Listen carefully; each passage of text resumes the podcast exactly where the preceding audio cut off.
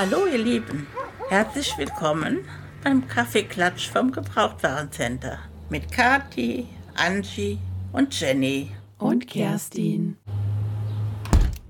Ja, willkommen zur letzten Ausgabe vom Kaffeeklatsch vom Gebrauchtwarencenter für dieses Jahr. Ich wollte gerade sagen, Jenny, ich habe gerade kurz einen Herzinfarkt bekommen. Letzte Ausgabe, was? Letzte Ausgabe, nein. Letzte Ausgabe für das Jahr 2023.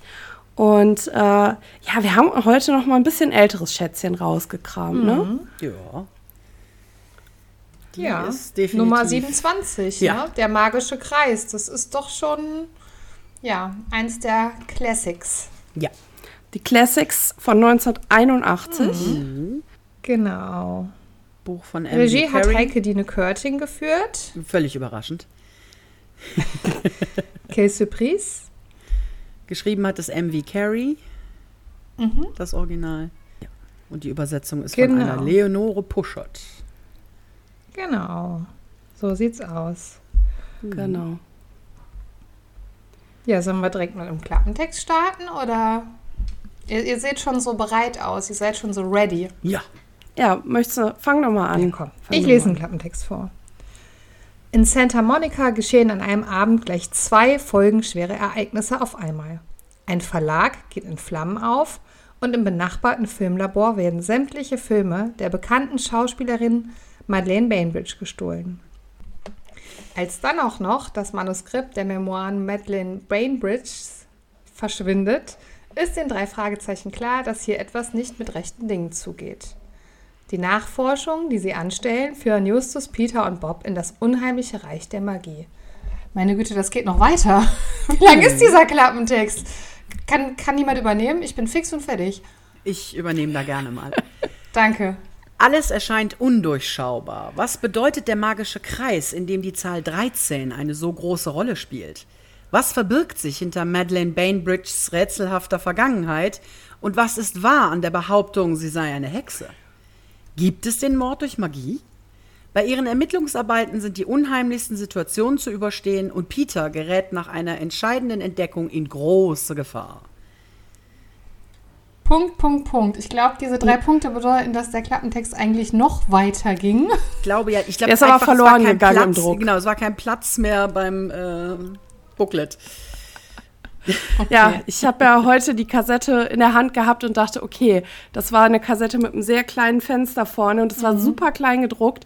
Und dann stand da unten, innen geht's weiter äh, oder, oder Fortsetzung Innenseite, dann hast du aufgeklappt und dann kam da noch mal ein ganzes Stück. Ja. Also es war noch nicht mal Platz auf dem Kassetten. Das ist echt äh, der Hammer. Ich habe mich ja auch noch mal bei euch rückversichert, ob das wirklich alles Klappentext ist, weil mir das so unheimlich ja. lang erschien.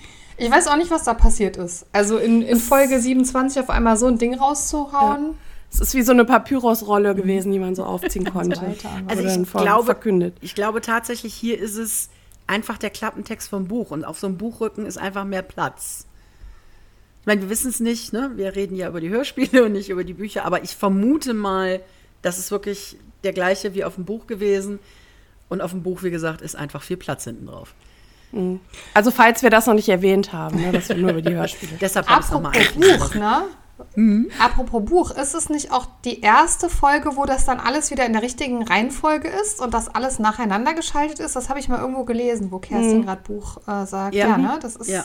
Hier ist ab jetzt in richtiger Reihenfolge. Ja, genau. Mit, also bei Erstauflage mit der Ausnahme der Nummer 29, weil das ja die Musik war bei den Kassetten und somit gab mhm. es ja bei der Erstauflage genau. keine Nummer 29 in Büchern. Genau. genau. Aber ansonsten hier ja, war endlich mal die Nummerierung gleich, ja. Genau. Kann uns aber ja auch Wurst sein. Weil Kann uns Wurst sein, nur irgendwie gerade, wo ich so Buch hörte, fiel mir das ein. Ja, ja genau. Nochmal erwähnt, wir sind im Jahr 1981, was ist, mhm. ist echt der Kracher. Und äh, ja, werfen wir doch mal einen Blick auf die Sprecherinnenliste. Mhm. Ja, außer der alten Bekannten ähm, ist mir noch aufgefallen, dass die Ursula Vogel, die ja die Miss Bainbridge spricht, übrigens auch äh, Tante Mathilda einmal spricht und zwar in hm. Das Gold der Wikinger. Ah, mhm, stimmt, ja. da hat sie eine andere Stimme. Ja, ja. ja. Ne? Also fand ich ganz interessant irgendwie, aber es passt ja auch so ein bisschen Ja. Auf jeden Fall. Ähm, genau. Und der Horst Stark, äh, der Marvin Gray spricht, der ist uns auch aus vielen anderen Folgen bekannt. Äh, ja, zum Beispiel spricht der Stanley Truman im Labyrinth der Götter, Burt Young im Skateboard-Fieber tatsächlich und in, der, in die, und in die silberne Spinne. Und noch so ein paar kleinere und größere Rollen. Ja. Aber ansonsten glaube ich, ist mir jetzt nicht so weit aufgefallen. Kerstin, du machst da ja auch manchmal so einen Blick drauf, einen kleinen. Also der Christian Rode ist auch jemand, der nicht nur bei Europa, sondern grundsätzlich äh, einer der ganz, ganz großen Sprecher war, leider. Ähm, ich glaube, der hat in über 100, 120 Filmen synchron gesprochen. Also der ist, gehört wirklich zum Who is Who. War noch dazu also auch Schauspieler und äh, auch oft bei den drei Fragezeichen. Was Hörspiele angeht, und auch hat er Autor. Eine, ja, der hat bei den Hörspielen auch eine der, ähm, zumindest mir, eine der bekannteren ähm, Sherlock Holmes ähm, Serien mitgesprochen als Holmes. Mhm. Da ist das, das, wenn ich ihn höre, höre ich immer Holmes. mhm. Ein witziger ja. kleiner äh, Vermerk, den, der später auch noch mal in eine Hörspielfolge kommt. Mhm. Ob das Zufall war oder ja. ob das vielleicht noch seine Initiative war am Ende? Möglich, möglich. möglich, möglich. Genau. Ich glaube tatsächlich, das Buch äh, über die drei Fragezeichen, das ich hier habe, ist, meine ich, auch von Christian Rode. Wenn ich mich jetzt nicht hier total vertue. Nee. Nee? Hm. Ihr sagt nein, ich gucke. Moment. Kors, Kors. Nee, Rodenwald. Ja. Ich wusste, es ist ähnlich, aber es ist nicht Rode. Ja. Okay, das wäre jetzt. Jetzt packen wir das Buch wieder hier in den Schrank rein und äh, ja, lass okay. uns mal vielleicht in die Folge. Jetzt hast du den. Mann, jetzt wird doch da nicht so eine Unordnung im Schrank. Da träumst du aber nachher wieder auf. Hä? Zentraldienst das ganze Archiv durcheinander. Kati, nee, Kathi hat Aufräumdienst in der Zentrale. Nee. Wo ist sie überhaupt? Hat die sich vom Acker gemacht, weil die keinen Bock auf Aufräumen hatte? Nee, die hat mir äh, eine Nachricht geschrieben, sie hätte noch mal äh, einen Kurs gebucht, spontan. Und äh, ist jetzt erstmal, ich, ich, weiß nicht wo, sie hat wieder irgendeinen Kurs gebucht. Ich glaube, das ist eine Lüge. Ich glaube, die ist abgehauen wegen den Tauben. ja, da habe ich da dann letztes Mal schlecht recherchiert. Das hätte ich vorher klären sollen. Hast du sie vertrieben ja, oder was? Das war keine Absicht, wirklich oh nicht. Gott. Ich schwöre. Nee, aber also wahrscheinlich ist es ein Vorwand, aber ich meine, mit uns kann sie ja über ihre Taubenphobie sprechen, ja. oder? Ja, ja. Also. Ich meine, wenn alle Stricke reißen, es gibt hervorragende Rezepte für Tauben. Habe ich nicht gesagt. Okay, gut. Okay, bevor es noch unangenehmer wird, würde ich sagen, ab in die Folge. Ja, bitte. Genau, bitte lass uns über die Folge. Genau. Ähm, es sind Sommerferien. Die drei Fragezeichen arbeiten bei Amigos Press in Santa Monica mhm. und sortieren Post. Also es reiht sich ein in die interessanten Nebenjobs. Das fand ich auch mal wieder so einen ja, abwechslungsreichen Job. Post jo. sortieren. Ähm, Justus tut sich da auch wieder als kleiner Chef auf, ne? Gibt da so Befehle, wer was zu tun hat. Und ähm, genau, äh, direkt am Anfang der Folge kommt auch Horace Tremaine rein, der Beefy genannt wird. Warum wird der Beefy genannt? Weiß das jemand? Nee, keine Ahnung. Ich habe. Steht wahrscheinlich im Buch. Ja, genau, ich habe fremd gehört, in Anführungsstrichen, den Bobcast, wo diese Frage auch ah, aufkam: Warum heißt ja. er Beefy? Im Buch wird er wohl als sehr muskulös beschrieben. Und wahrscheinlich Aha. ist das dann eher auf Beef, also auf das ne, sehr fleischig, vermutlich bezogen. Und aber nicht auf die uns allen bekannte Salami. Ja, aber das passt überhaupt nicht, Nein, weil der doch man so stellt sich den überhaupt nicht. Ist. Genau, man stellt sich den eher als so einen schlachsigen Kerl vor, der mit seinen ja. Körperteilen nicht klarkommt. Aber im Buch ist er wohl als sehr groß und muskulös äh, beschrieben und da würde dann beefy eben im Sinne von fleischig passen. Ah. Aber das wow. geht im Hörspiel Fleischig. aber mal komplett. Ja. Passt aber überhaupt nicht zu der Figur, Nein. die im Hörspiel Nein. vorkommt, weil die ist ja eher ein bisschen ein bisschen tüdelig, weil der ja dauernd hinfällt und sich stößt. Da und stellt man sich wirklich halt so ja auch so oh, nee, vor. Ja, und das, der sagt ja auch ein paar Mal, oh, das traue ich mich nicht, kann da einer mitgehen? Das kommt ja später auch, wo ich dann denke so, ja. nee, das passt jetzt nicht zu so einer Bodybuilder-Kante nee. oder so, nee. ne? Na gut, aber naja, wir lassen das jetzt mal so stehen. Der Beefy halt. Genau, und ähm, ja, Beefy kommt rein und sagt, Jungs, was sind eigentlich hier eure Absichten? So ungefähr, ich habe euch äh, entlarvt und die drei sind erstmal ganz verdutzt und sagen so, Hö, was meinen Sie? Und er sagt, ja, ihr seid doch Detektive. Dann erklären die erstmal, nee, nee, wir sind jetzt nicht hier in, äh, in Funktion äh, der, der, der drei Detektive hier, sondern äh, es ist flau in der Branche im Sommer. Finde ich auch sehr süß. Also da geht gerade nichts, keine Kriminalität, keine Fälle. Und deshalb verdienen sie sich etwas Geld dazu. Und die Karte wird überreicht. Und die Kartenübergabe, glaub, die ist genau, noch nie passiert so direkt. früh in einem Fall übergeben mhm. worden wie hier. Nee. Also zack, die ersten Karte. fünf Minuten, zack. Ja. Hier. Genau, zack, Karte, obwohl ja noch kein Fall ist. Das finde ich irgendwie mhm. auch eigentlich ganz clever gelöst. Irgendwie mhm. so direkt am Anfang ohne Fall auf die Karte zu kommen. Mhm. Genau. Und dann geht es eigentlich auch schon direkt rein. Also man hat gar keine Zeit, irgendwie nachzudenken. Der Fall startet quasi direkt, weil ähm, ja, er erzählt dann direkt, dass der Marvin Gray ähm, kommt. Und der war nämlich erst Chauffeur von der Bainbridge und ist jetzt Manager von der Bainbridge. Mhm. Ähm, Genau. Ach, was ich vergessen habe. Wovon weiß er davon, dass die drei Fragezeichen Detektive sind? Von Morton. Finde ich auch sehr, sehr mhm. süß. Einen sehr ja. süßen, äh, äh, eine sehr süße Erwähnung von Morton. Genau. Und dann mhm. erfahren wir eben, dass Marvin Gray erst Chauffeur und dann Manager von der Bainbridge war. Wer ist die Brain, Bainbridge? Ähm, ja, mal wieder eine alterne Filmdiva aus Hollywood. So, wir brauchen auf jeden Fall eine Strichliste, würde ich sagen. Mhm.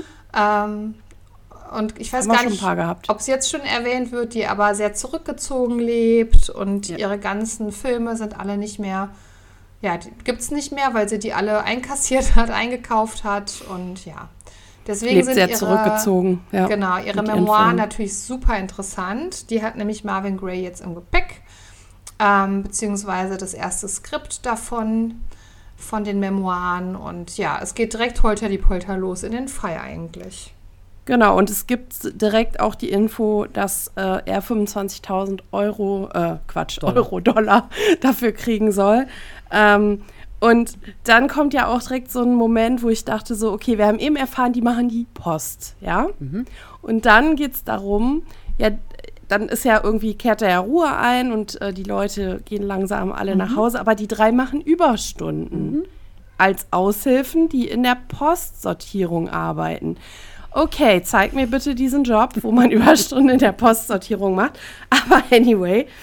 Und, und vor allen Dingen äh, dann auch die Aushilfen alleine im Haus lässt. Und wir reden ja, hier natürlich. von Kindern. Die schmeißen, ne?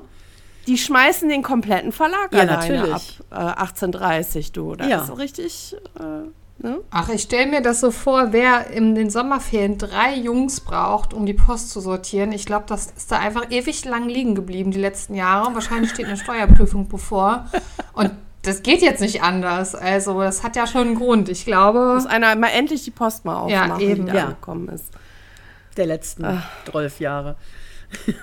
so ungefähr. Ja, aber das fand ich schon so ein bisschen so, ja, nee, ist klar. Okay, ist ihr macht jetzt mal schön Überstunden. Mhm. Ähm, aber dann kommt ja auch die Situation, es riecht äh, nach Pferd, äh, nein, es riecht nach Feuer. Und ähm, ja, es Alarm, Alarm, äh, es, es brennt, die Feuerwehr kommt und die drei sind in einer Notsituation, kommen erstmal auch nicht raus, weil die Tür ähm, sich heiß anfühlt. Und ja, ich stelle mir das ziemlich krass vor so. Ähm, wenn, wenn man halt merkt, okay, ich komme hier jetzt gerade nicht raus und offensichtlich brennt es hier gerade. Mhm. Ähm, eine sehr, sehr unangenehme Situation. Aber ich finde, es, es, eskaliert extremst schnell, weil erst Peter will das Fenster mhm. aufmachen, die Tür schlägt zu, sprich, die war bis dato auf. Und dann ja. gefühlt keine zwei Sekunden später sagt Bob, hier riecht's nach Rauch. Die Tür ist heiß. Wenn die die Tür aufmachen, das, was du da hörst, ist flammendes Hört Inferno. Sich an wie ein Inferno. Ja. ja. Das ist mindestens ja. der siebte Kreis der Hölle. Also drunter That tun wir escalated nicht. quickly. Ja, aber absolut. Aber dafür ist die Feuerwehr auch extrem schnell da. Vor ja. Allem, ich weiß nicht, wer es sagt, aber wo bleibt denn die Feuerwehr? Das ist so gerade mal zehn Sekunden her und dann hört man sie schon. Ja. Ja. ja. Also und natürlich Hektik. brennt, ja, und natürlich in dem Inferno siebten Grades brennt einfach komplett alles komplett nieder. Nieder. Es ist kein Krümelchen mehr über vom Verlag. und die drei können sich das Ganze nur noch von außen angucken, Genau. wie quasi alles in sich zusammenfällt. Die Feuerwehr verhindert nur noch, dass angrenzende Gebäude eben nicht äh, in Mitleidenschaft äh, gezogen werden. Ja, also Worst-Case-Szenario quasi ist passiert. Was Beefy, der aber Ja. auch dann am, auf, auf der Bühne erscheint, recht gelassen hinnimmt. Ja, war ja, Ja, nur ein ja. Haus. Unser Archiv ist eh ausgelagert, die Druckplatten Mhm. auch. Ja, mein Gott, ne? Puh. Hauptsache ist keinem was passiert. Und das Manuskript ist, ist nicht hier. ja. Genau. Er ruft jetzt mal eben seinen Vater an, bevor der das aus der Presse erfährt. Ne? Nicht, dass der einen Herzinfarkt kriegt Ja. hier, der Arme. Das Manuskript liegt bei Beefy zu Hause, weil er wollte es schon mal durchlesen. Justus bemerkt dann noch, dass nebenan offensichtlich irgendwer verletzt worden ist. Ich vermute mal Nachtwächter oder ähnliches. Nebenan ist es ein, ja, ein Filmverlag. Auf jeden Fall, da ist also offensichtlich auch irgendwas passiert, was nicht ursächlich was mit dem Feuer zu tun hat. Weil erstmal erfahren wir nicht mehr nur, dass da eine verletzte Person aus dem Haus getragen wird. Ähm, was wirklich da passiert ist, erfahren wir schon direkt am nächsten Tag, weil nebenan ist, wie schon gesagt, ein Filmverleih und da waren die Filme von der Bainbridge eingelagert. Die Betonung liegt auf wahr, weil die sind gestohlen worden und es wird ein Lösegeld gefordert von 250.000 Dollar. Dann taucht Was Beefy- ein Zufall. ja, das ist so ein. Ist aber auch schon ein Zufall, dass der Verlag genau neben den Filmen ist. Also es ist, hier ist sehr viel zufällig, finde ich. Ähm, Beefy taucht dann auch zufällig auf dem Schrottplatz auf und äh, engagiert die drei quasi, weil sein, sein Onkel äh, zu, zu geizig ist, echte Detektive anzuheuern, weil das Manuskript ist doch weg. Es wurde nämlich aus seiner Wohnung gestohlen. Genau. Ja, Und er war oha. nur kurz schwimmen, ne? Der Ja. arme Kerl. Der Er hat es nur auf den. Couchtisch gelegt und ja, weg war es. Und er kündigt sich Ja, auch schon klassisch für Beefy damit an, dass er erstmal irgendwas umrennt. Man hört erstmal irgendwas scheppern und dann ist Beefy da. Aber jetzt, guck mal, ne, jetzt, wo wir eben drüber gesprochen haben, dass Beefy ja so muskulös ist, jetzt der schwimmende Beefy ist in meinem Kopf jetzt was ganz anderes und das passt wieder gar nicht dazu, dass der Beefy jetzt wieder erstmal mal so umsemmelt, als er da hinkommt. Ich finde, entweder bist du halt so voll athletisch, so voll der ne, riesige Kerl Ja. mit vielen Muskeln, oder du bist halt voll der Schlacks. Irgendwie geht es bei mir nicht im Kopf zusammen. nee, das eine oder das andere. Aber ja, hier scheint der Schwarzenegger im Körper von Goofy gefangen zu sein. So in etwa. Eine schöne Melange. Ja, ja, ja, ja, ja. Ja, und äh, Beefy weiß sich erstmal nicht wirklich zu helfen. Was sollen wir tun? Weil Marvin Gray verlangt natürlich auch so langsam mal den Vorschuss, obwohl ich den da auch sehr hektisch finde. Weil ich meine, wie schnell soll denn irgendjemand dieses Buch durchgelesen haben, um direkt schon sagen zu können, ja, nehmen wir hier ist der Vorschuss. Also, wie gesagt, an manchen Stellen, Genau. Stellen finde ich es ein bisschen hektisch. Aber genau darum geht's. Marvin Gray wartet quasi, scharrt mit den Hufen und wartet aufs Geld. Und Justus hat dann die Idee, ja, sagen Sie ihm doch einfach, ähm, es gibt noch rechtliche Dinge zu klären, weil eben in dem Buch ja auch noch lebende ehemalige Kollegen erwähnt werden. Da müssen ja noch Dinge geklärt werden, ob man das überhaupt darf und so weiter. Ähm, Genau. Und dann Beefy gibt's meint dann, ah, das kann ich Ja. nicht so gut. Ich fall dann immer auf, Mhm. ich verplapper mich. Ja, nee, Ja, und das passt ja irgendwie dann auch wieder nicht, ne, Überhaupt zu nicht. dieser Figur. Ja, das passt gar nicht. Und auch zu, zu jemandem, weil der Verlag ist ja jetzt nicht neu. Also die müssen ja irgendwie schon mal irgendwas hingekriegt haben. Das heißt, der Ja. müsste eigentlich ja auch Erfahrungen in Verhandlungen und ähnlichem haben. Also, Richtig, ganz genau. ja. Obwohl, wenn das immer sein Onkel gemacht hat und er so ein bisschen, ich stelle mir das gerade so vor, er ist der Onkel und ja, komm, der Cousin hat irgendwie, äh, der, der Neffe hat irgendwie keinen Job abbekommen, jetzt arbeitet der da bei seinem Onkel und kriegt aber eigentlich gar nichts auf die Kette. Das würde eigentlich ja auch passen, ne? So der, der verpeilte Typ, der da nichts hinbekommt und eigentlich nur den Job durch Vetternwirtschaft bekommen hat. ja, das Ist könnte das wie bei dem sein. Lied von den Ärzten? Da hatte Ja, ich auch gerade im genau. Kopf. Geht zu Onkel Werner in die Ja, Werkstatt. Junge. genau. Oder zu Onkel Dingsbums in den Verlag, Ja, ne? genau. Also, Genau. wie heißt er nochmal? Onkel? Äh, William, William. heißt er. William.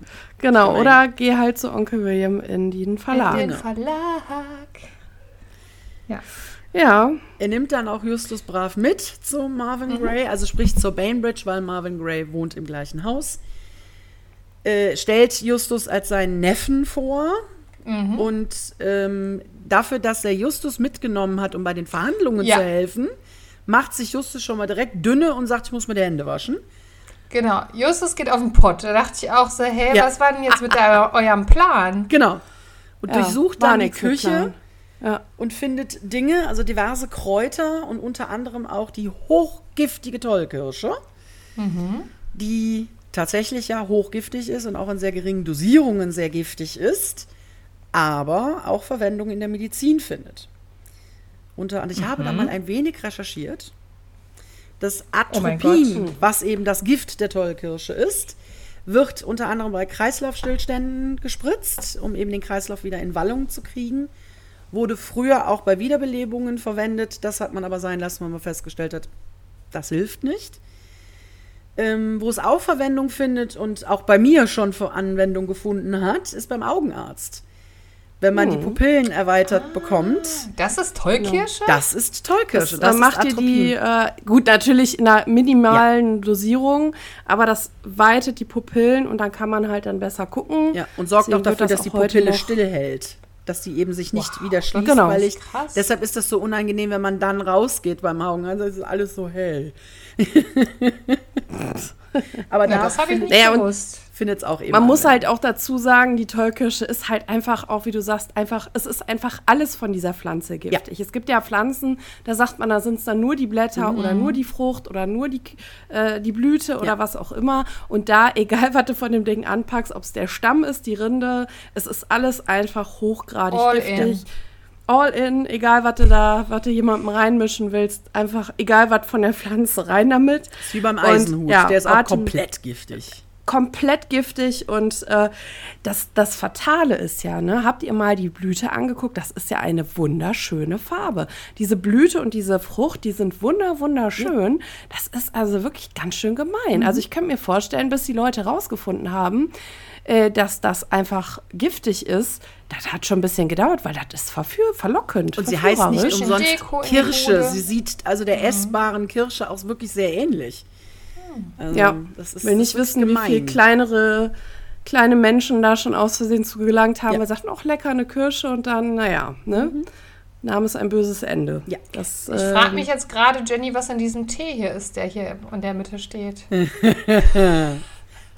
Ohne zu Das ist spoilern, kein. Tollkirschentee, den du uns gleich anbietest, Kein Tollkirschentee. Wobei das wird auch als Tee oft verwendet Mhm. und äh, wird konsumiert im Endeffekt als Rauschmittel. Ah. Natürlich auch sehr, sehr ähm, dosiert, sehr, sehr aufgelöst. Ähm, ruft aber halt Halluzinationen aus. Also man kann es halt auch zum Berauschen verwenden oder halt in Augentropfen. Also es ist Dann habe ich meine Meinung anwendbar. geändert über diesen Tee. Darf ich mal einen Schluck, Jenny? Bitte erst nach der Aufnahme, Okay. ja? Schade. Vorher nicht. Die berauschende Wirkung auf jeden Fall war auch, ist auch schon sehr, sehr lange bekannt. Also der ist von, von Schamanen und ähnlichem schon genutzt worden, um eben in andere Sphären zu gelangen. Mich gruselt, dass ihr beide sehr, sehr, sehr gut darüber Bescheid wisst. Was dazu sagen? Alles Recherche. Es hat keiner von euch einen Antrag auf Rechercheschutz durch Rabbit Hole bestellt, deswegen kann ich das nicht glauben. Wir haben ja gemeinsam recherchiert und aufeinander aufgepasst, Jenny und ich. Deswegen wart ihr die ganze Woche weg. Ihr wart auf einem Tollkirsche-Trip wahrscheinlich zusammen. Mhm. Und deswegen ist Kathi auch noch weg. Jetzt Ich haben weiß es. nicht. Die ist am Trip hängen geblieben. Nein, nein, nein. Wir machen jetzt mal einfach weiter. Wir sagen da jetzt nichts. Kein Kommentar. Ähm, ja, es, es erfolgt dann äh, ein kleiner Infoaustausch in der Zentrale, so ein bisschen, wat, was bisher geschah und was wissen wir bisher und ähm, was, was, was wissen wir über die Bainbridge und dann kommt halt auch das Thema auf, so ja, sie hält sich wohl für sowas wie eine Hexe und ähm, war in einem Hexenzirkel, also im magischen Kreis, mit anderen Personen, also insgesamt 13 Personen sind in diesem Zirkel drinne.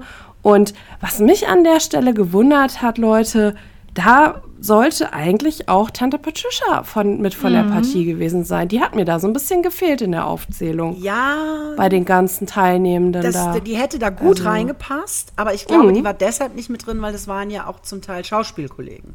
Und Tante Patricia interessiert sich zwar sehr für Hollywood, war aber ja nie Schauspielerin. Ja, aber die hat ja alles gesammelt, Ja. ne? Hier den Ding von Errol Flynn und so, wissen wir ja alles. Also sie war ja schon nah dran und Ja. hatte ja auch sehr, sehr viel Geld. Also sie hätte es vielleicht irgendwie geschafft. Vielleicht ist ja. Tante Patricia zu jung, weil wir wissen ja nicht wirklich, wie alt die Bainbridge ist. Wir wissen, sie ist eine alternde Diva. Vielleicht liegt es daran, dass sie einfach zu jung war. Gut, das werden wir an der Stelle nicht klären Nein, können. leider nicht. Ähm, naja, und, und es werden dann noch Sabbattage, ähm, also sogenannte Hexenfeiertage erwähnt. Und äh, natürlich ist heute der 1. August, der auch mit in dieser Ta äh, Feiertagsliste steht, ähm, natürlich prompt heute. Und äh, ja, dann sagen sie, gut, dann äh, fahren wir am besten jetzt mal dahin und gucken mal, was die so treibt, ne, die Alte. Ich muss kurz den Gag So. loswerden, ohne ein neues Trinkspiel loszutreten, aber es ist August und das ist Sommer. So, wir können weitermachen. Es ist August, es ist Sommer und es ist heiß bestimmt. Ja, bestimmt, Es ist bestimmt, bestimmt. sehr, sehr heiß. Es ist sehr, sehr heiß. Sehr, sehr heiß. Das musste ich irgendwann beim, beim Hören dann auch denken. Ach, guck, es ist wieder August. Es ist mal wieder August. August, August wird er genannt. Nee, Moment, falsche Folge, okay.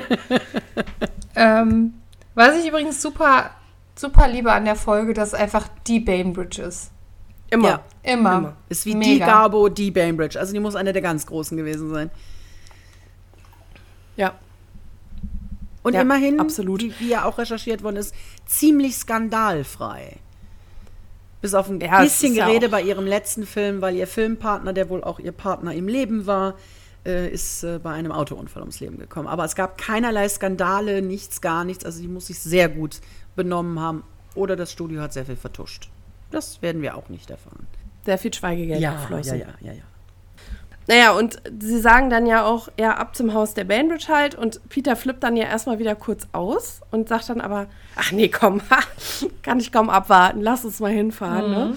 Und dann geht's erstmal schön ab nach Malibu, wo sie dann das Haus beschatten, also beziehungsweise den Garten und dann natürlich, natürlich auch sofort in den Hexenkreis äh, Einblick bekommen, Ja. weil da gerade Kerzen leuchten und äh, ja, die feiern da gerade ihren Sabbat halt, ihren Hexensabbat und ähm, Marvin Gray zeichnet dann mit dem Messer einen Kreis auf dem Boden. Also es ist alles ganz, äh, ganz toll und äh, da, da wird auch nicht lang gefackelt, die platzen da direkt sozusagen mehr oder weniger in diese Veranstaltung rein. Und witzigerweise bei dem Wort Hexenkreis habe ich dann auch mal das Internet gefragt, habe da mal Hexenkreis eingegeben und wisst ihr, was mir angezeigt wurde? Ein Bild vom Wald mit Pilzen. Weil nämlich ein Hexenkreis wird auch eine Ansammlung von Pilzen genannt, die kreisförmig wächst. Und früher war es halt so, dass die Leute gedacht haben, das hat was mit Hexen zu tun, weil Pilze wachsen ja extrem schnell. Ja, innerhalb von einem Tag, über Nacht, wupp, sind die Dinger da. Das heißt, du bist durch den Wald gegangen oder neben deiner Hütte und am nächsten Morgen hattest du diesen Kreis aus Pilzen da stehen. Und dann hast du natürlich gedacht, hallo, ne, das kann ja nur von Hexenhand gekommen sein. Deswegen hieß das irgendwann Hexenkreis. Auch die Vegetation um diesen Hexenkreis war meistens abgestorben oder, oder verfärbt, weil natürlich Pilze extrem viel Wasser saugen und der Rasen zum Beispiel oder Moos, was da so drumherum war, war meistens verfärbt oder vertrocknet oder man konnte sehen, das war nicht mehr ganz frisch, weil eben die Pilze alles da weggesaugt haben an Energie sozusagen aus dem Boden. Und das hat natürlich noch mehr Gerede produziert, weil die dachten, oh mein Gott, die Pilze, Hexen, Werk, Also die Hexen oh mein hätten Gott. dann quasi da in diesem Kreis da irgendein Ritual abgehalten. Deswegen ist da alles abgestorben darunter. Nur die Pilze haben dann noch quasi die Nacht überstanden, Ah, okay. sind da gewachsen, wo die Hexen standen oder wo sie was. Klingt, finde ich, total logisch eigentlich. Klingt total logisch, Fürs aber früher hat man das ja. halt so erklärt. ja. Ja, genau. Nein, aber es ist interessant, weil halt, wie gesagt, ja, Pilz, man kennt das ja auch. Ne? Man macht morgens das Rollo auf und dann so, ach ja, die Wiese sieht aber interessant aus. Wo, die waren gestern noch nicht da, die Jungs und Wie oft haben Also, wir schon gesagt, Pilze wie Pilz aus dem Boden? richtig Ich meine, ist ja ein geflügeltes Wort des Podcasts. passt, ne? Aber äh, kann man total verstehen, dass die Leute früher dann gedacht haben, so, okay, was ist hier los? wie kann das denn sein? Hier meine Ernte braucht hier 75 Wochen, um zu wachsen und bevor ich die ernten kann und die Pilze sind hier, wups, am nächsten Morgen da. Mhm. Wundert mich, dass Ja. sie dann Pilze gegessen haben und nicht gesagt haben, irgendwie, das ist ein Werk des Teufels oder Hexenwerk, ähm, ist vergiftet. Da war der Hu- Hunger größer als die, äh, als die Angst vor der Vergiftung. Keine Ahnung, ich weiß es nicht. Wahrscheinlich hat man die Pilze aus so einem Hexenkreis nicht gegessen, weil man dachte, die sind verflucht oder sonst irgendwas. Aber ja, Mhm. keine Ahnung. Aber interessant fand ich es Ja. trotzdem, weil Hexenkreis dachte, jetzt kommt da halt so ein ne, Pentagramm oder sowas. Mhm. Und dann mache ich da auf so Pilze. Wieso Pilze? Okay. Lesen wir mal weiter. Aber ich bin stolz auf dich, dass du gelernt. direkt danach wieder zurückgekommen bist zu uns. Ich habe direkt, äh, ich direkt, ich habe hab nämlich äh, den Stromtimer von der Zentrale auf 10 Minuten gestellt. Mega Und dann gut, geht wirklich. nämlich auch das WLAN fällt dann aus. Ich Und find dann das richtig du gut. automatisch Ja. zurück. Ich hatte nämlich ein bisschen Sorge, dass wir jetzt irgendwie über sämtliche Pilzsorten aufgeklärt werden, Pilzragout-Rezept oder sonst irgendwas kommt, aber echt stabil Nee, nee, wir lassen das jetzt mal hier so stehen. ja, finde ich gut. Genau. Und vielleicht noch dazu sagend, warum das auch so kreisförmig wuchs. Das hat meistens den Grund, oder warum Pilze generell oftmals in sehr ulkigen Formationen wachsen, ist, dass der Pilz an sich ein Organismus ist, der zusammenhängt. Das heißt, der ganze Pilz, also was man oben sieht, sind quasi viele äh, Köpfchen eines gesamten Organismus. So muss man Die sich das vorstellen. Das, genau, die Fruchtkörper, die man halt sieht oberhalb der Erde, aber sozusagen die Wurzeln und die Verzweigung ähm, der Pilze ist halt unter, dem, unter der Erde und deswegen sieht das dann meistens so aus, als würden sie in einem Kreis wachsen, weil sie halt irgendwie doch zusammengehören, aber irgendwie auch nicht. Also jetzt haben wir neben Beefy, dem Fleischkörper, auch noch die Pilze als Fruchtkörper. Ich bin total durcheinander, Leute. Ja, irgendwas brauchen wir ja auch für die Veganer, also die Fruchtkörper. gut. Okay. Genau. So. Können wir zurück? Äh, einmal kommen zurück in rechts den Richtung Garten. Hörspiel. Wir sind im Garten wieder zurück. Die Pilze sind da nicht scheinbar, weil wir sind in, in Kalifornien. Ich glaube nicht, dass da Pilze wachsen, aber die drei werden natürlich dann auch erwischt prompt und äh, äh, mit der Ausrede, äh, wir sind, oh, wir sind auf einer Bergwanderung, wir haben uns hier irgendwie verlaufen im Dunkeln, äh, versuchen sie sich dann irgendwie so ein bisschen aus der Affäre zu ziehen, aber äh, das glaubt denen natürlich keiner, ne, an der Stelle. Ich möchte noch kurz erwähnen zum Zeitgeist. Sie sind mit Walkie-Talkies unterwegs. Also auch hier merkt man mal wieder, wie alt die Folge ist. Und als sie erwischt werden, hört man das klassische Europa-Timmy bellen. Jeder, der mal eine Folge der Fünf Freunde gehört hat, kennt dieses Bellen Ja. sofort. Und auch hier musste mal wieder einer in den Keller, hol mal Timmy. Hier ist es allerdings kein Hund. Border Collie, sondern ein Dobermann, der da bellt. Und ich finde, nach Dobermann klingt es nicht, aber es ist das Europabellen.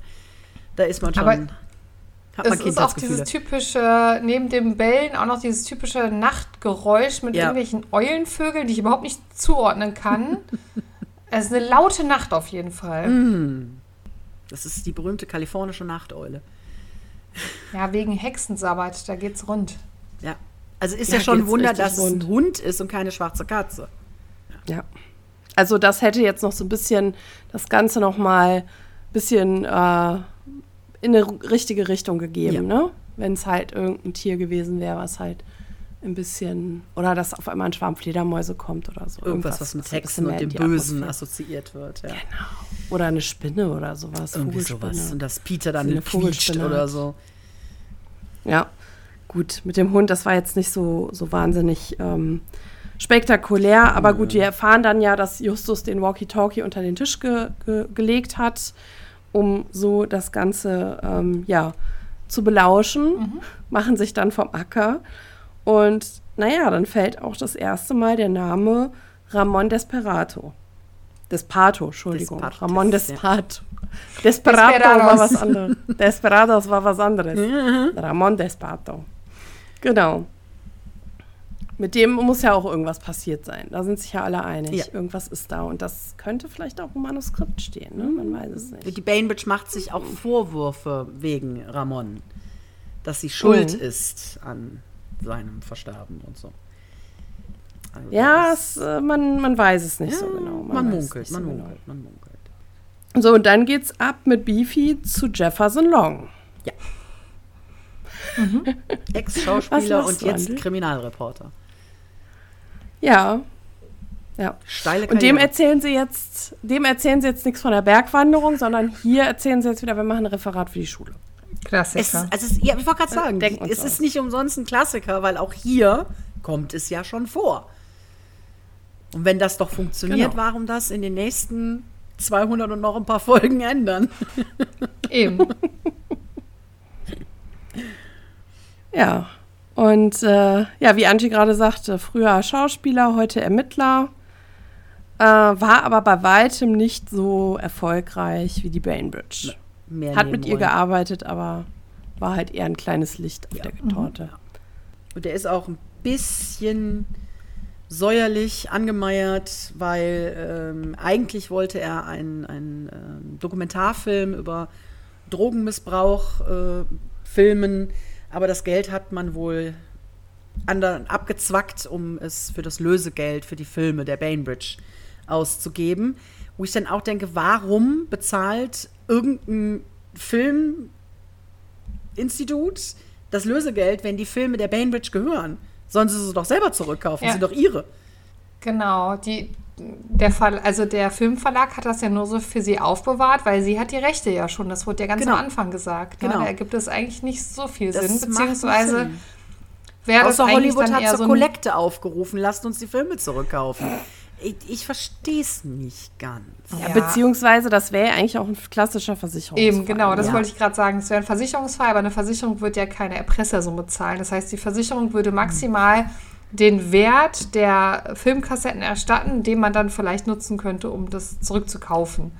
Jein. Genau, also- Offiziell bezahlen Versicherungen keine Löseggelder, wenn zum Beispiel Dinge wie die Mona Lisa oder Co. geklaut werden. Inoffiziell sie tun es. Es werden Bilder zurückgekauft. Es wird dann selten Ist erwähnt, so? für wie viel. Ja, es wird dann eigentlich nie gesagt, wie viel. Und man weiß auch nicht wirklich, inwiefern die Versicherungen da drin hängen oder es die Museen selber sind. Aber es sind definitiv schon gestohlene Werke, die eben aus erpresserischen äh, Gründen geklaut worden sind, zurückgekauft worden. Definitiv. Sieh mal einer an. Ja. Da gibt es den geheimen Versicherungsfonds, der unter dem Tisch gehandelt wird. Wahrscheinlich, Der wahrscheinlich. geheime Fonds. naja, und es geht dann weiter, dass sie erstmal sagen, so, wir befragen jetzt aber auch erstmal alle Zirkelmitglieder. Ne? Wir müssen jetzt erstmal checken, wer jetzt hier äh, wann wo war Ja. und überhaupt und äh, wie die überhaupt zusammenstehen. Das, Nicht, dass da einer irgendwas äh, mit zu tun hat. da passiert ein ziemliches Name-Dropping. Du kriegst ziemlich schnell ziemlich viele Namen um die Ohren gehauen. Und ich so, wer ist jetzt bitte wer und warum? Und welche Namen muss ich mir merken? Also es ist so. Gar keinen. Merkt ihr einfach gar keinen Namen. Aber da, da passiert sehr schnell sehr viel an Namen. Ja, da passiert viel an Namen und ähm, es geht dann auch wieder kleiner Szenenwechsel zurück äh, in Bifis Wohnung, äh, wo der Schlager so laut läuft, dass man kaum verstehen kann, worüber die sich da unterhalten, bis er erstmal das Radio ausstellt. Ähm, Und dann, wie du sagst, kommt dann nochmal das Name-Dropping, dann entscheiden sie, okay, das sind jetzt unsere Top 3 der Hauptverdächtigen. Die äh, werden wir jetzt mal beschatten und äh, teilen sich ja dann im Endeffekt äh, einfach mal auf und äh, jeder übernimmt eine Person und äh, Nebenbei Ja. erfahren wir noch, dass das im Verlag definitiv Brandstiftung war mit einem Magnesiumzünder mit Zeitzünder. genau, Ja. da hat einer ganze Arbeit geleistet. Da wollte Deswegen hat es auch innerhalb von drei Sekunden gebrannt, ist komplett abgebrannt. Ja. Ja, ja. Als hätte ein Drache aufgespuckt. Das ist alles komplett Ein verkohlt. unheimlicher? Ein unheimlicher Drache. Wow. wow. Ja, dann äh, Ja. ein paar Minuten später sind zumindest Justus und Pete, äh, Justus und Bob mit dem Recherchieren und Überwachen auch schon fertig, sind nämlich wieder bei Beefy. Das Telefon klingelt, Beefy geht ran, Peter ist auf der, auf der anderen Seite der Leitung und sagt, ich bin hier gerade an einem Schrottplatz, äh, ich habe das und das beobachtet, weiter kommt er nicht, weil das Gespräch bricht ab. Und Beefy ist sich ziemlich sicher, Peter hat eins über den Schädel gekriegt oder ähnliches. Da ist nicht einfach die Leitung abgebrochen, sondern Peter ist daran gehindert worden, weiterzusprechen. Alarm holt die Pferde. Ja, Alarm, mehrere. Und zwar, Alarm. das müssen sehr, sehr, sehr schnelle Pferde sein, weil die sind binnen einer Nanosekunde an besagtem Schrottplatz. Das ist rein ins Auto, zweimal um die Ecke, Schrottplatz. Also der ist entweder Ja. wirklich direkt in der Nachbarschaft oder es sind wirklich extremst schnelle Pferde. Auf jeden Fall. Ja, Und naja, Peter ist erstmal nicht zu sehen. Ne? Peter muss aber hier irgendwo sein. Und unser Meisterdetektiv Justus hat natürlich die Idee. Und es gefällt mir ganz gut. Da sind ja viele, ja, ein Schrottplatz, da stehen viele Autos und äh, ja, dann, er muss ja hier sein, weil so schnell weg äh, kann er nicht sein. Also schließen sie darauf, dass er in irgendeinem der Kofferräume, Kofferräume, Ko Räume, das ist total bescheuert, an Kofferräume, in einem der Autos sein muss und zwar in einem Kofferraum. und ähm, ja, wie findet man das raus? Natürlich äh, bei dem Kofferraum, wo die Staubschicht ähm, abgewetzt ist, dadurch, dass es geöffnet wurde. Und also ganz schnell wird Peter ähm, ja, rausgeholt. Und was halt super cool ist, das ist ein Querverweis auf ähm, die Kurzgeschichte Der Zeitgeist. Das ist quasi genau diese Szene, ist in einer der sechs Kurzgeschichten. Ähm, und zwar die erste, Immer und immer wieder heißt die Kurzgeschichte. Und da geht es ja darum, dass der Peter ja am Strand erwacht und quasi immer wieder in so einem Zeitloop ist und äh, die Zentrale wird irgendwie mit einer Planierraupe über, überrollt und er muss halt irgendwie alle retten und das Problem lösen. Und es endet eben so, dass Marvin Gray ja, in der Planierraupe gesessen hat und er quasi Marvin Gray nur davon abhalten muss und dann wach wird im Kofferraum, als dieser Zeitloop beendet wird. Ja. Also ich, ich habe extra tatsächlich die ganze Folge nochmal gehört, weil ich es so krass fand, weil natürlich auch bei meinem SprecherInnenlisten durchgucken ich gesehen habe, okay, Marvin Gray spielt in der Kurzgeschichte mit. Wie war das denn noch?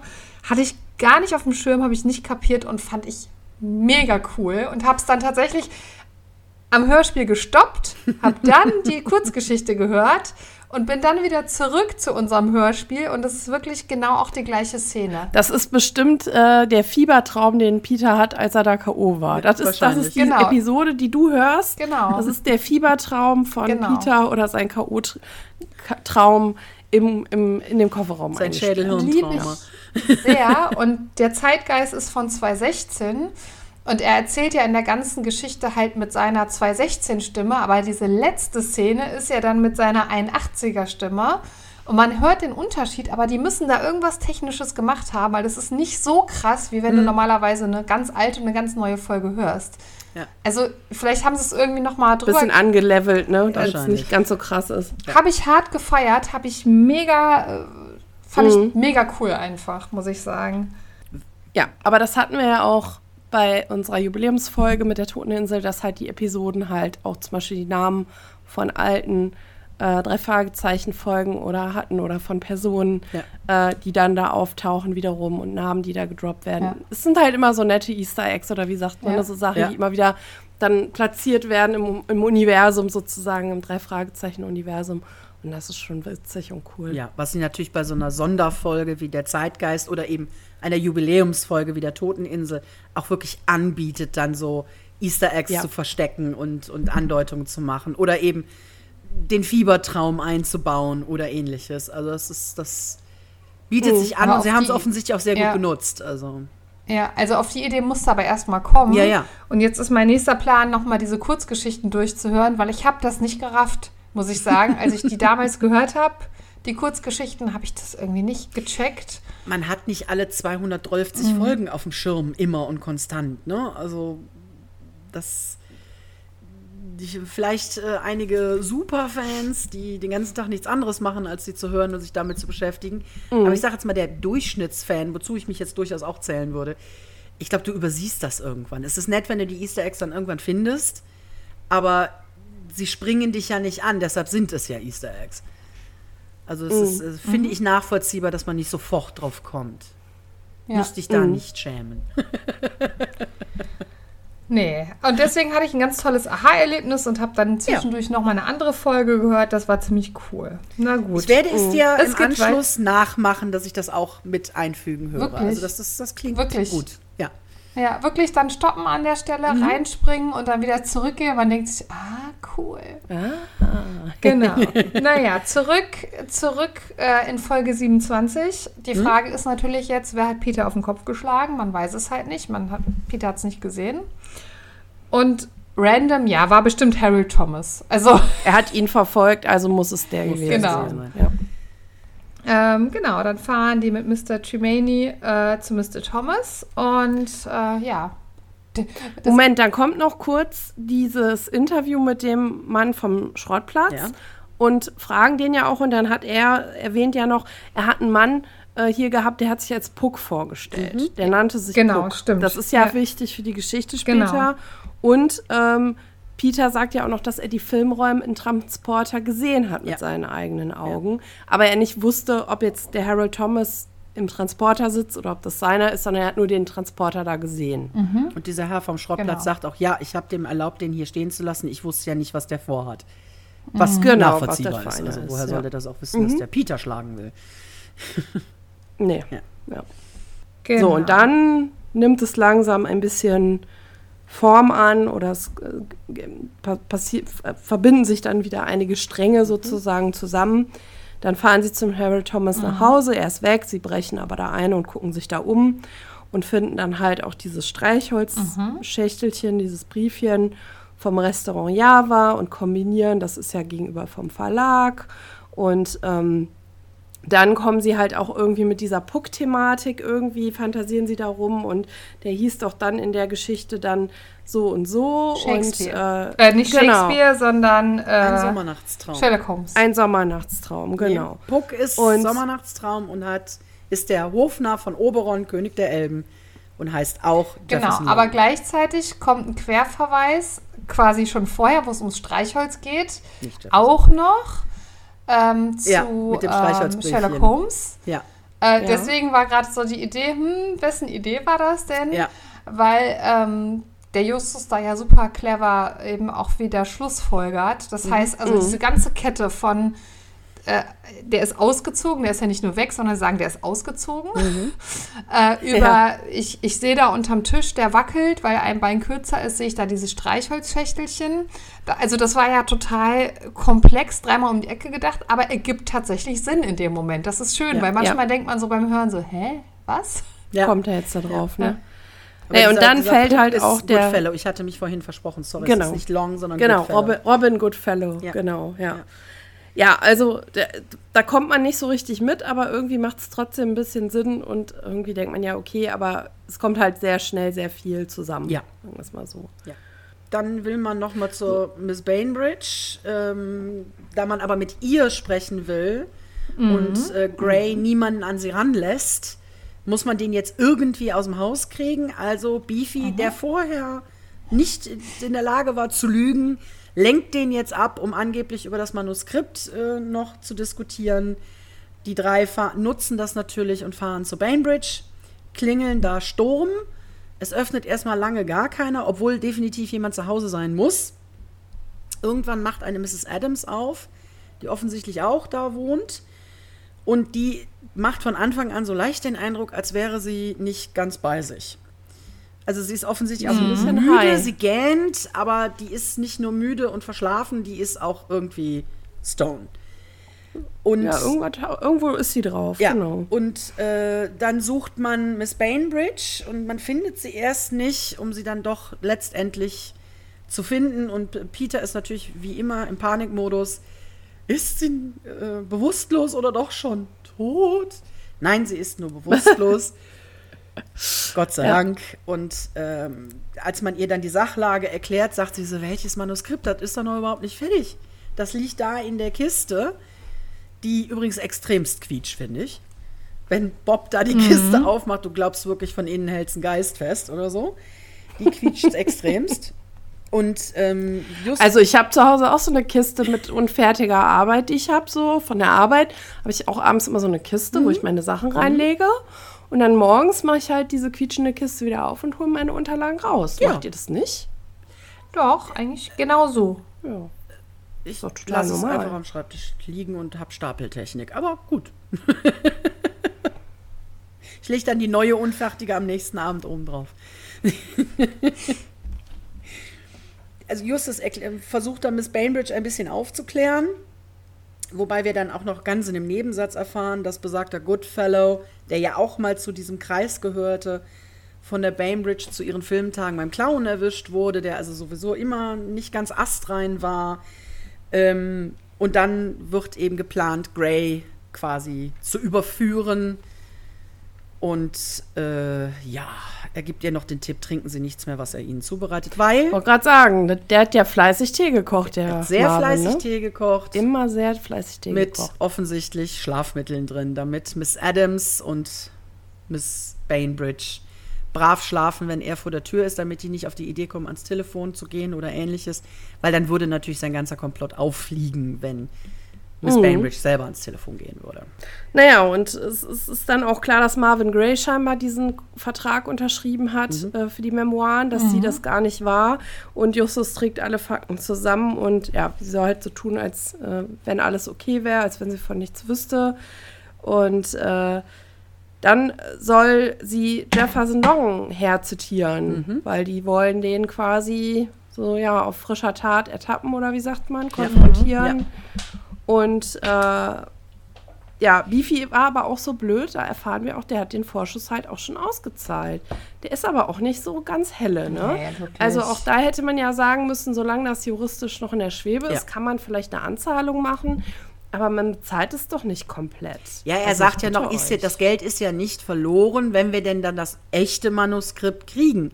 Das setzt aber voraus, ja, dass Miss Bainbridge sich auch tatsächlich für den Verlag entscheidet. Weil die kann ja sagen, ja, ja, ist eben, mir deswegen. ja egal, wem du was bezahlst. Eben. Ich gehe zur Konkurrenz. Ja. Also er ist da ein bisschen blauäugig. Und was ich noch mal tatsächlich sagen wollte, das hatte ich mir eigentlich am Anfang aufgeschrieben. Wie unwahrscheinlich ist es, selbst 1981, dass ich ein Manuskript schreibe und das nur einmal habe. Also, also da gab es ja auch schon Kopierläden. Auch schon Kopierer, also genau. Ne? Also es gab Kopierer, Kopierläden ja. und in irgendeiner Form hättest du, das war ja dann wahrscheinlich mit Maschine geschrieben, ne? das ergibt ja schon Sinn, dass das irgendwie jetzt nicht auf dem Rechner liegt oder so. Das mhm. gab es nicht, jedenfalls nicht äh, so üblicherweise in jedem Haushalt. Und ähm, aber das kopiert man doch. Man gibt doch nicht das Originalmanuskript raus und hat da keine Kopie ja, angefertigt. Keine und wenn es getippt ja. ist, es, es gab ja. auch damals schon Durchschlagpapier. Also man hätte direkt eine Oder Kopie so, genau. anfertigen können. Ähm, ja, also so ganz rund ist es auch hier nicht. Dann geht es eigentlich ziemlich schnell. Die drei äh, sind ja, fahren dann wieder zur. also die Bainbridge ruft dann irgendwann an, dass äh, Gray aus dem Haus ist und irgendwas, er mit irgendwem, einem Charlie, telefoniert hat. Und irgendwas äh, ist da im, im Busch. Die drei und, und Beefy fahren also sofort zu ihr hin und ähm, dann kommt es zum großen Showdown, weil Gray ist da, besagter Charlie, also der äh, Goodfellow sind da. Ähm, Long kommt dann auch noch dazu und ähm, Justus lässt erstmal Beefy auffliegen, äh, Quatsch, Entschuldigung, den Gray auffliegen, dass er eben dieses Manuskript verkauft hat, ohne das zu dürfen. Das natürlich dann sollte nicht auffallen, also hat er erst versucht, den Verlag abzufackeln und dann hat das eben Beefy geklaut, ähm, um den Vorschuss kassieren zu können und ohne dass es auffällt und dann hätte man hinterher das, das zweite Manuskript quasi nochmal verkaufen können und hätte mhm. doppelt abkassieren können. Dann kommt Jefferson Long dazu und erklärt, hier erklärt er dann, dass dieser und Goodfellow eben die Filme geklaut haben, weil ähm, Jefferson Long das Geld für seine Dokumentation haben wollte mhm. und eben somit das erpresst hat. Und ähm, ja, dann wird es irgendwie hm, ein bisschen verworren. Long versucht zu fliehen. Peter sagt, pff, der kommt eh nicht weit. Der hat, ich habe nämlich die Kabel durchgeschnitten an seinem Auto. Long ist aber offensichtlich clever oder Beefy so blöd, dass er einen Schlüssel hat stecken lassen, weil der haut nämlich mit Beefys Auto ab und fährt mhm. prompt vor einen Baum. Was so ein bisschen bei Miss Bainbridge ein, ein kleines Trauma auslöst, weil sie sich eben an den Tod ihres äh, mhm. Ex-Geliebten erinnert, der ebenfalls vor einen Baum wohl gefahren ist. Davon ist sie aber relativ schnell geheilt, weil alle sagen, nein, nein, nein, da hast du nichts mit zu tun, alles gut. Dann stolpert Beefy sich äh, gefühlt von Stolperstein zu Stolperstein. Ich weiß nicht, wie oft der in den letzten paar Sekunden über die eigenen Füße fällt. Ja, unfassbar oft. Ich glaube, allein in den letzten vier Minuten habe ich es, glaube ich, viermal Ja. gezählt, wo der sich irgendwo anrempelt. Irgendwas umrennt, drüber fällt oder sonst Ja, irgendwas. ich habe es gezählt. Es ist furchtbar. Er, er stolpert sich dann zu, zu Thomas, also Goodfellow, hin und Zum will Auto. helfen. Genau. Und damit endet die, das Ganze eigentlich auch schon. Wobei helfen ist ja auch relativ, Ja. weil der guckt ja, ob das Geld da ist. Ja. Also ich meine, so richtig helfen tut dem wirklich keiner. Dem Armen. Kann ja auch Nö. sein, dass der sich wirklich was getan hat und dann äh, unterlassene Hilfeleistung. Also das Einzige, was die interessiert, ist die Kohle oder ein Beefy in dem Fall. Ja, ja. Was ich so tatsächlich schön. auch interessant finde, neben dem Motiv alternde Filmdiva, dieses Fahren vor dem Auto bei der Flucht, das passiert bei den drei Fragezeichen auch häufiger. Ähm, und tatsächlich meistens äh, geht das gut. Ne? Ähm, finde ich auch irgendwie interessant, dass da scheinbar diese ja, hektische Flucht mit äh, Unfall auch so ein klassisches Motiv ist. Ja, und das scheint ja auch sehr lustig zu sein, weil die lachen sich ja dann ein bisschen Ja. kaputt. Aber, also ich finde das sehr grausam. Auch Ja. wenn man den Jefferson Long nicht mag, kann man ja trotzdem mal Das, ja, deshalb muss man Lachendes ihn Ende nicht. total unangemessen. Genau. Ja, Ja, so richtig lachendes. Ende ist es ja nicht, weil wir haben dann ja noch mal kurz den Ja, Erzähler, so halb. der eigentlich nur Ja. sagt, alles das, was Justus gesagt hat, äh, von wegen Fingerabdrücke an dem Auto, in dem Peter war und so weiter. Alles das wurde bewiesen. Das Geld war tatsächlich in den Autos. Danke, Wiedersehen, nächster Fall. Ja, Das ist noch mal so ein kurzer, Aber- kurzes Durchwinken. Aber ja, wir haben quasi ein lachendes Ende. Wo man eigentlich mehr mehr über Beefy weniger. lacht, als über den Baum. Mit Auto dran. ja. Ja. Und sie ja dann sogar noch zur Bainbridge sagen, seltsam. sie sind doch eine Hexe. Verhexen sie doch mal Beefy zum Guten, dass er nicht mehr ständig über seine Füße fällt. Ha, ha, ha, Ja. ha, ha, lustig. Ja. Nicht lustig. Nein. Ja. So weit, so gut. Mhm. Ähm, ich finde tatsächlich, das Tempo ist am Anfang und am Ende sehr schnell. Ne? Man hat so das Ja. Gefühl, also man, man, hat, man fühlt sich wie Beefy, man stolpert in die Folge rein. Mhm. Man stolpert auch aus der Folge wieder raus. Ne? So den Eindruck hat man. Denkt so, "Hä, was, Moment, hier, wie, was? Mhm. Ja. Also da darfst du wirklich an keinen Moment auch nur mal kurz wegnicken, weil dann weißt du nicht mehr, wo du bist. Mhm, das stimmt. Nee, das stimmt. Wollen wir noch mal eben aufs Cover gucken? Bevor Gerne. Wir bewerten? Gerne. Bei dem Cover gerne. Wir sehen den, äh, den Hexenkreis da, den, Den Zirkel. Drudenfuß. Den Drudenfuß. Ja, So heißt Ein das Ding. Drudenfuß. Ein Druden. Genau. Keine Pilze.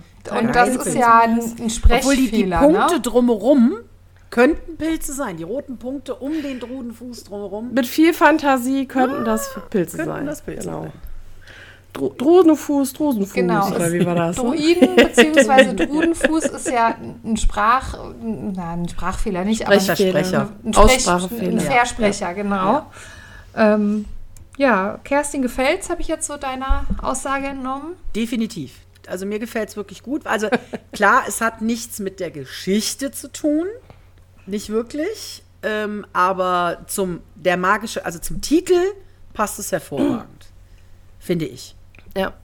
ja. Aber wieso? Das ist doch so ein, so ein Pentagramm, was da so ein Ja, aber in der Geschichte geht es in erster beschwört. Linie um geklaute Manuskripte und geklaute Filme. Also nicht in erster Linie um den magischen Zirkel um Madeleine Bainbridge. Naja, aber das sind ja alles erstmal auch Verdächtige sozusagen. Das ist, das ist richtig. Also es ist, das Cover passt mehr zur Geschichte als bei manch anderem, m- manch anderer Folge. Da bin ich ganz auf deiner Seite. Ähm, und es gefällt mir einfach rundherum gut. Da brauchen wir. ja, ist ein nicht. schön, ja, schön auch von den Farben her, ne? So. ja, ja. Ich habe jetzt tatsächlich gedacht, weil ich tatsächlich die Kassetten habe, aber nicht so verfügbar habe, sodass ich meistens dann online höre und die nicht immer rauskrame. Ich habe erst gedacht, dass, ähm, dass es vielleicht ein neues Cover ist, aber nein, das ist wirklich das einzig The One and Only Cover aus 81. Ja. Und ich finde, das sieht sehr modern aus, dachte ich dann irgendwie, Ja. ne? Also moderner als andere jedenfalls. Und mir gefällt es auch sehr gut. Die Farbgebung, das hat was Mystisches. So dieses Grüne, ne, wie so eine Hexe halt. Und, Mhm. Und auch gefällt diese beiden gut. Schwarzen Hände, die das, das Ganze halten. Also passt sehr gut. Was mich stört, ist allerdings selbst im Cover wird ja erwähnt, äh, im Klappentext wird ja erwähnt, diese magische Zahl 13, das sind ja auch Ja. 13 Personen. Und mich stört, dass es 10 Punkte sind. Äh, in diesem Außenkreis sind es 10 rote Punkte und das nervt mich. Stört deinen inneren Monk. Total. da wird so Wert Mal da einfach noch, noch drei dazu auf dem Cover, was du hast, und dann ist gut. Ja, warte, mache ich gerade. Ich hole mal gerade Ja, den Edding raus. Ach nee, ich habe das ja hier auf dem iPad. Das wäre jetzt blöd, wenn ich da jetzt Ja. Mal da einfach nochmal. Aber so beim Cover sind wir ja auch mehr oder weniger nochmal beim Titel. Wisst ihr denn, dass es ursprünglich einen anderen deutschen Titel geben sollte? Ja. Ich habe nur vergessen, welchen. Das verhexte Manuskript. Und ich bin wirklich Genau. sehr dankbar, dass es der nicht geworden ist. Weil das Nee, verhexte das Manuskript, das, hätte klingt irgendwie irgendwie so eher nach. Bibi und Tina oder eher nach drei Fragezeichen Kids, finde ich, als nach den drei Fragezeichen. Das Manuskript haben sich für den Satan aufgehoben. Ja. Hinterher. Und tatsächlich, genau, das, das englische Original, das war ja auch The Mystery of the Magic Circle. Das heißt, dann hätte man auch wieder sehr gegen den Originaltitel Ja. äh, geschossen damit. Das Ja. hätte dann doppelt und dreifach keinen Sinn ergeben. Also Genau. gut, dass ihr dabei geblieben seid, Leute. Das Absolut. war eine gute Entscheidung. Da Seid ihr bereit für die Bewertung oder habt ihr jetzt noch irgendwas auf eurem Zettel stehen, was jetzt raus muss? Ich habe nichts, nee, ich habe alles dem Zettel abgehakt. Okay. Dann fange ich mal an heute, würde ich sagen. Ähm, ich muss sagen, also ich habe, als ich äh, das vorbereitet habe, dachte ich erstmal cool, eine alte Folge, 27, ein echter Klassiker. Und beim Hören habe ich bemerkt, dass ich irgendwie das gar nicht mehr richtig in Erinnerung hatte, diese Folge.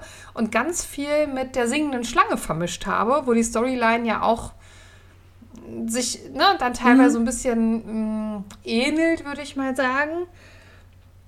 Da habe ich also gemerkt, dass ich da gar nicht so richtig äh, das auf dem Schirm hatte tatsächlich, obwohl ich wieder einzelne, so wie, wie zum Beispiel die Bainbridge oder diesen Brand, das hatte ich dann wieder in Erinnerung. Aber alles in allem war mir das auch gar nicht so richtig klar, was da passiert. Ich habe es gehört, ich fand es gut. Ich fand eben dieser, diesen späteren ähm, Zugriff auf diese Folge durch die Kurzgeschichten auch gut. Aber alles in allem bin ich relativ neutral mit der Folge, muss ich sagen. Also mein Herz schlägt nicht höher, ich finde sie aber auch nicht schrecklich. Deswegen bin ich bei fünf bis sechs Punkten und ja, um da meine neutrale Position einfach zu zeigen, gebe ich der Folge fünf Punkte und sage, solide, gut, höre ich auch gern nochmal, aber irgendwie war da jetzt nichts, wo ich sage, wow, ich explodiere vor lauter Freude. Ja, dann gebe ich mal ab an Jenny. Die guckt so schön weg, wie wenn man Hausaufgaben vorlesen muss. Du bist Nimm mich dran. nicht dran, nimm mich nicht dran. genau, nimm mich bitte nicht dran als nächstes, weil, ach ja, was soll ich denn sagen? also, die ganze Zeit die Frage, Beefy stolpert, aber warum? Es hat überhaupt, also man denkt ja die ganze Zeit, das wird irgendwie aufgelöst, dass da irgendwas Witziges kommt, warum der immer stolpert.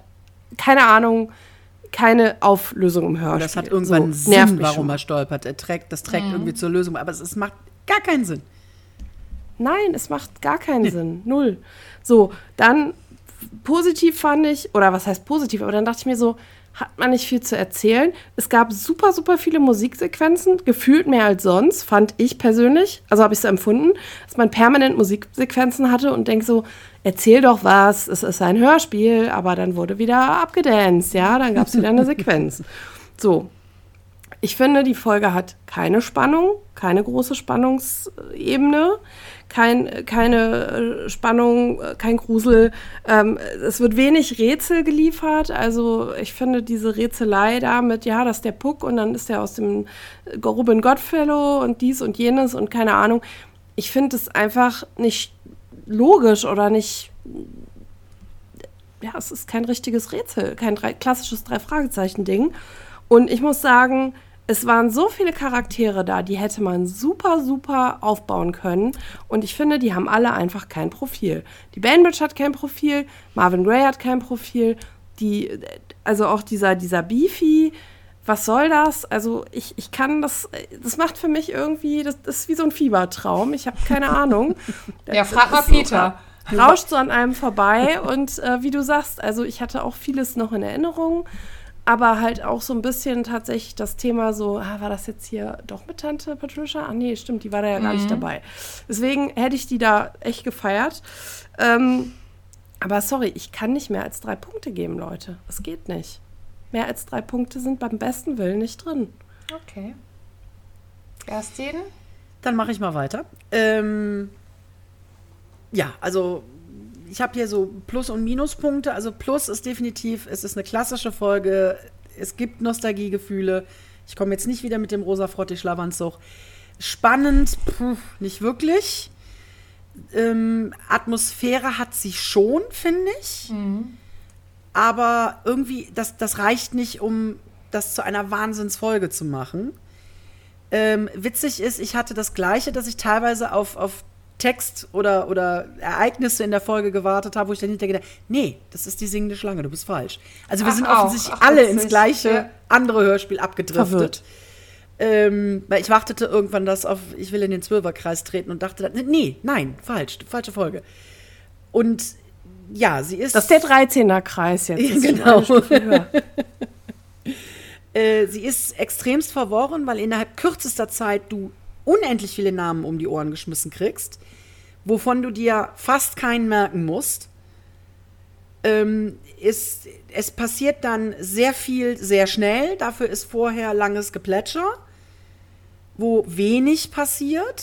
Also die, die Folge bremst sich immer so ein bisschen selber aus, habe ich so das Gefühl. Und du musst wirklich recht konzentriert zuhören, weil du ansonsten wirklich den Faden verlierst und da stehst und denkst, wo sind wir gerade? Wer ist wer? Wer hat jetzt wen betäubt? Also das ist so, ja. Ähm, Ja. da es eine Klassikfolge ist, natürlich habe ich die als Kind gehört, aber offensichtlich hört man als Kind einfach über alles, was einen stört, hinweg. Weil ich weiß, dass ich die Folge mochte und noch mehr als einmal gehört habe, aber sie gehörte nicht unbedingt zu meinen Lieblingsfolgen als Kind. Also es war so eine unter vielen. Ähm, ich wäre bei vier Punkten gewesen und gebe noch einen aufgrund des Nostalgiefaktors dazu, bin also auch bei fünf Punkten. Ja. Dann landen wir bei vier Punkten ne, in der Gesamtbewertung. Ist das richtig? Sehe ich auch so. Yes. Ähm, das wäre jetzt auch unerheblich, Kerstin, ob du vier oder fünf gegeben hättest. es bleibt bei vier. Ja. Ähm, Finde ich, find ich okay, liegt ja dann auch genauso so Ja. zwischen dem, was wir so gefühlt haben. Aber es ist ja witzig, dass wir alle drei dann zwischendurch Mhm. verwirrt waren, in welcher Folge wir uns denn gerade befinden. Ja. Obwohl das ja schon eigentlich eine unterschiedliche Storyline äh, ist, aber da so viele Berührungspunkte sind. Ähm, ja. Ja. Aber man, was man noch sagen muss, Bainbridge ist natürlich super gesprochen, ne? Das ist ja, Ja. mal wieder klar. Und die Sprecherin war Aber zu auch, dem wie gesagt- Zeitpunkt auch wesentlich jünger als die Rolle sein soll, weil die Dame war, glaube ich, an- Anfang Mitte 30. Sie klingt in dieser Rolle aber wesentlich älter. Also an, angenehm, Ja. gewünscht älter. Und ich finde auch dieses, Ja. dieses leicht abgehobene der, der Bainbridge, dieses weltferne, ähm, was man auch der Garbo zeitweise zugeschrieben hat, dieses, wenn sie sagte, ich gehe nach Hause, wusste man nie, meint sie damit Schweden oder ihr Haus in Hollywood. Ähm, und dann verschwand sie einfach vom Set. Das würde man der Bainbridge, so wie sie spricht, auch zutrauen. Dieses, ach nee, das kann ich jetzt nicht und bin weg. Also man nimmt ihr die Diva völlig ab. Also die Sprecherleistung Ja. ist gut, am Skript hapert's. Na gut, dann Ja. würde ich sagen, schließen wir die Akte. Ja. Fall 27 hiermit offiziell. Und Genau. ähm, ich würde schon sagen, dass wir jetzt noch mal gucken, ob wir Kati finden und ob wir vielleicht das mit den Tauben, den, den, den Verschlag da noch mal weiter wegbringen lassen müssen. Vielleicht ist sie auch bei den Deswegen. Tauben und macht eine Aversionstherapie. Möglich. Sollen wir mal gu- rausgucken gehen? Gehen wir mal gucken. Ja, aber lasst uns doch noch mal äh, kurz hier, weil wir, das ist ja jetzt unsere letzte Folge dieses Jahr. Stimmt. Noch mal zwei, drei warme Wörtchen hier für unsere HörerInnen. Ja, auf jeden Fall. Angie. Trink keinen Tee aus Tollkirsche. Ist mein Tipp. Oder generell Tee, den ihr nicht selber zubereitet Genau. habt. Und ansonsten danke fürs Zuhören. Falls ihr es noch nicht tut, folgt uns auf Instagram, abonniert uns, ähm, bewertet unsere Folgen und äh, zeigt, dass ihr unsere Fans seid, weil ein paar hören es. Also wir sehen es, ein paar Menschen hören Ein es. paar Menschen da draußen. Äh, du, du, der die gerade hört. Jetzt liken äh, und sagen, wir sind toll. Danke, ich bin raus. Ja, Kerstin. Da kann ich ja kaum noch was hinzufügen. Ich bedanke mich natürlich auch für das äh, Zuhören und äh, dass ich äh, nicht rausgevotet worden bin, dass ich bleiben darf. mein, ist ja mein, mein erstes Wir sind hier Jahr. nicht beim RTL, du. Hier Genau. wird keiner ist- ach, Gott sei Du Dank. musst jetzt keine Telefonnummer durchgeben, Kerstin. Nee, hatte ich auch nicht vor. Also. Nein. mm, mm. Wenn dann nur eine gefakte. Oh Gott. Nein, aber Deine private. meine privat gefakte, genau. Äh, ja, auch ich bedanke mich natürlich beim Zuhörern und ne, gebt uns ordentlich gute Bewertungen. Macht Werbung für uns, wenn ihr uns mögt, wenn nicht, dann trotzdem. Und äh, ja, soll ich schon sagen, dass wir ein frohes Neues wünschen? Also einen guten Rutsch und dann ein frohes Neues? Wir sagen das jetzt Ja, mal, genau. genau. Wir wünschen natürlich allen Zuhörenden da draußen äh, einen guten Übergang, wie man so schön sagt, ins neue Jahr. Bleibt alle gesund äh, und äh, ja, bleibt auf jeden Fall uns treu natürlich. Ja, das auf jeden vor Fall. allen Dingen. So, Na dann dann. würde ich sagen, ich setze jetzt mal hier noch einen Kaffee auf und dann gehen wir mal nach den Zauben gucken. klar. Ja. Gott. Gut. Danke. Tschüss. Tschüss.